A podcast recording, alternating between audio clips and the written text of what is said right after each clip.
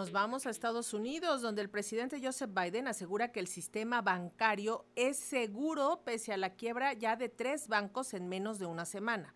Biden dijo a los estadounidenses que pueden disponer de su dinero cuando lo deseen. El mandatario intenta evitar una crisis económica como la registrada hace 15 años. Todos nos acordamos del 2008. Y para tener más información, hacemos contacto vía plataforma digital con nuestro corresponsal Samuel Galvez, a quien saludamos con gusto. Platícanos, Samuel, cómo está los el sentimiento en Estados Unidos.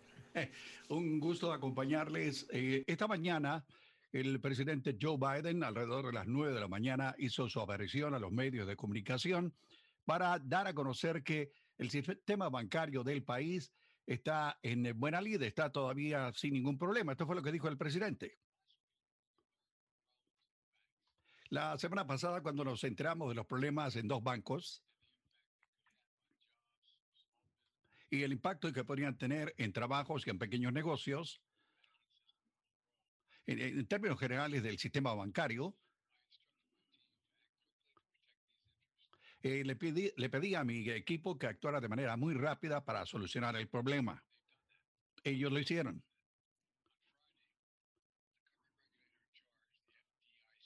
El viernes pasado, los reguladores del sistema bancario eh, se tomaron el control del banco eh, del Silicon en eh, California. Te cuento que todo esto comenzó la semana pasada, Lénica, cuando algunos de los usuarios del banco, los cuentavientes, comenzaron a tener dudas de que el sistema bancario estuviera en buena lid. Eso comenzó a, bueno, a despertar temor entre los cuentavientes que comenzaron rápidamente, inclusive en estos momentos, a hacer fila, a hacer cola para sacar sus fondos lo más rápido posible. También ah, se conoció que otro banco del sistema, un pequeño banco en Nueva York, también había tenido las mismas dificultades. Usted se debe estar preguntando, pero ¿qué llevó a este banco, al banco del Silicon, a ir a la quiebra? Damas y caballeros, el Valle del Silicon en la parte oeste, perdón, este de San Francisco, California, es un sitio extremadamente de gente pudiente, muy rica, pero también de compañías tecnológicas que en algún momento se vieron afectadas por una serie de situaciones que las llevaron a paralizar sus actividades. Inclusive las grandes instituciones del Internet, la gente de Microsoft, la gente de eh, Google, eh, Google, la gente de, ¿qué te digo?, de todas estas plataformas, eh, lo que hicieron básicamente fue suspender operaciones y comenzaron a despedir personal. Ello significó que la actividad bancaria dentro de estas dos instituciones, más bien en la parte de California, eh, eh, fue allí donde comenzaron las dificultades y que la gente comenzó a sacar rápidamente sus fondos. Allí es que podría, la gente pensó, si esto ocurre con este banco, que es el décimo séptimo en todo el sistema bancario de los Estados Unidos, ¿Qué podría pasar con bancos más pequeños o quizás con monstruos gigantescos?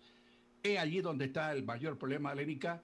Y en este momento lo que dijo el presidente es que vamos a arreglar todo este sistema, lo vamos a solucionar y vamos a buscar de cualquier manera una salida. Ya hay un fondo especial para cubrir todos estos hoyos que están dejando y también un esfuerzo del gobierno y el Departamento del Tesoro para comenzar a reactivarse. Pero en términos generales hubo un pánico temprano en la mañana, la bolsa de valores se cayó, se cayeron todas las acciones de bancos pequeños, pero al momento de este informe está todo recuperándose poco a poco, Lénica. Sí, es lo que te quería decir, Samuel. Ya salió el presidente Biden a calmar de alguna manera los ánimos, pero ¿qué están diciendo los especialistas? Porque efectivamente todo el mundo está recordando el, el 2008. Aquí en México tenemos un caso muy específico que es el Fobaproa, que no fue otra cosa más que el rescate de los bancos. Y por supuesto está el caso del Corralito en Argentina, en donde pues se esfumaron los recursos, los ahorros de millones de argentinos. Por supuesto que toda esa gente está preocupada por su dinero. Claro, el, el, problema más serio es que todo el mundo recuerda lo que ocurrió entre el 2007 y 2008, cuando la Reserva Federal tuvo que ir a rescatar a uno de los bancos más grandes de los Estados Unidos porque se habían ido a la quiebra.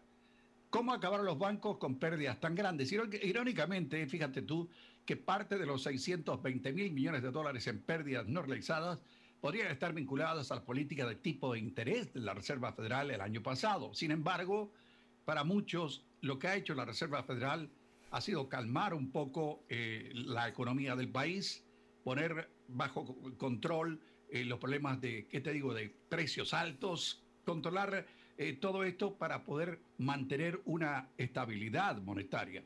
Pero cuando ocurre algo como lo que ocurrió el fin de semana y lo que tuvo que hacer el presidente es salir y decir, ¿sabe qué? Nosotros tenemos el sistema que garantiza estos fondos, el FDIC, y la secretaria del Tesoro también salió en los, eh, ¿qué te digo?, en, el programa de fin de semana para darles a conocer qué es lo que se estaba haciendo. ¿Se va a hacer este fondo? Claro que sí. ¿Va a estar disponible? Claro que sí. ¿Se va a calmar eh, los mercados eh, cambiarios y accionarios? Claro que sí. Ahora todo depende de que el resto de la gente en el país no entre en pánico y vayan a los bancos a sacar su dinero, que es lo que eh, había pensado el gobierno. Pero yo creo que en términos generales esto se ha calmado. Yo en la mañana estaba viendo a Larry Summers, que fue uno de los grandes pensadores en cuestiones económicas, y dice, esto va a pasar. El único asunto es que hay que estar ojo, avisor, con aquellas instituciones bancarias que están flojas, porque lo primero que hicieron las, eh, los funcionarios del sistema federal fue echar a todos los ejecutivos de estos dos bancos por irresponsabilidad. Te cuento que estaba viendo en los canales de televisión en California y todavía hay fila de gente sacando los fondos para transferirlos a otros sistemas bancarios. Ahora lo que se busca es tratar de comprar a este, a este banco que se fue a la quiebra y tratar de eh, ¿qué te digo? Calmar los mercados a través de todo el mundo. Y evitar el riesgo de contagio, que es lo que estaba. Sí, sí, es, es, esa es la parte fundamental, eh, que no se contagien los restos de los sistemas bancarios, pero echando los vistazos a lo que ha ocurrido, por ejemplo, en Europa en estos momentos, eh, sí hay una, una, pequeña preocupación. En estos momentos eh, está cerrando la bolsa de valores con Ireland Inc., una compañía irlandesa eh, con grandes aplausos, y gran sonido de campanillas, pero eh, con la preocupación de que lo que pueda ocurrir más allá de estas 24 horas iniciales de este tipo de preocupación bancaria, Lénica. Eh, y Samuel, y además de este asunto con los bancos, pues todavía está el fantasma de la recesión económica en los Estados Unidos. Sí, se está tratando de, controlar, la evitar más que nada la recesión Aquí los expertos han dicho que vamos a tener una especie de aterrizaje muy suave, no va a ser una caída directa y nos vamos todos en dificultades económicas. No, no es así. Lo otro, antes de terminar, Lénica, es lo que dijo el Departamento de Estado esta mañana, que volvió a insistir en que durante las vacaciones de primavera, aquí le dicen el spring break, donde miles y miles de estudiantes universitarios empacan y se van fuera de los lugares donde están estudiando. Normalmente se van al Caribe, pero en la mayoría de los casos empacan y se van a México. El Departamento de Estado emitió varias advertencias eh, previo a esta plática. Yo le estaba mostrando a Lénica el mapa que mostró el Departamento de Estado, donde eh, prácticamente dicen, si vas a ir a México a ciertos lugares, no vayas. Si vas a otros sitios, ten cuidado. Y si vas a otro lugar como el Distrito Federal, en algunos lugares y colonias, hay sitios que son muy calientes, muy peligrosos, mejor no vayan. O sea, están advirtiendo todo esto debido principalmente a lo que ocurrió en la frontera la semana pasada. A ver, ponlo otra vez, Samuel, el mapa para que lo puedan ver nuestras audiencias, porque prácticamente están diciendo que no se acerquen ni de chiste a Guerrero, Michoacán, Colima, Tamaulipas, y llama la atención porque también, por ejemplo, Los Cabos, bueno, Baja California Sur, que es un destino que les gusta mucho a los estadounidenses, también está en una alerta menor que a la de Tamaulipas, pero también está en alerta. Prácticamente no quieren que visiten nada de México, que ni se acerquen. Es desgraciadamente es, es la, cruda y triste realidad de lo que está haciendo el gobierno de los Estados Unidos con esta advertencia, pero es una advertencia que cada uno la debe tomar. Eh, no sé si están viendo el mapa sí, ahí. Sí, ya se ve. Ya, ahí están, el mapa completo. Y en una parte, eh, la parte derecha dice, eh, lo que está de color medio rojo, no viaje. Y ahí tú conoces tu país. Sí, Tamaulipas, Sinaloa, Guerrero, Colima, Michoacán. No se acerca. Ya, lo que está en amarillo es vaya, pero con mucha precaución. Que es prácticamente ahí es donde está Baja California Sur, que me llama la atención, y todo el sureste.